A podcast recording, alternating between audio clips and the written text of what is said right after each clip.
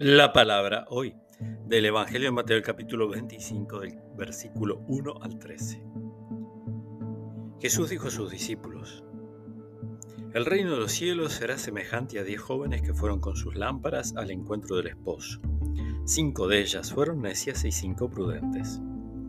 Las necias tomaron sus lámparas pero sin proveerse del aceite, mientras que las prudentes tomaron sus lámparas y también llenaron de aceite sus frascos.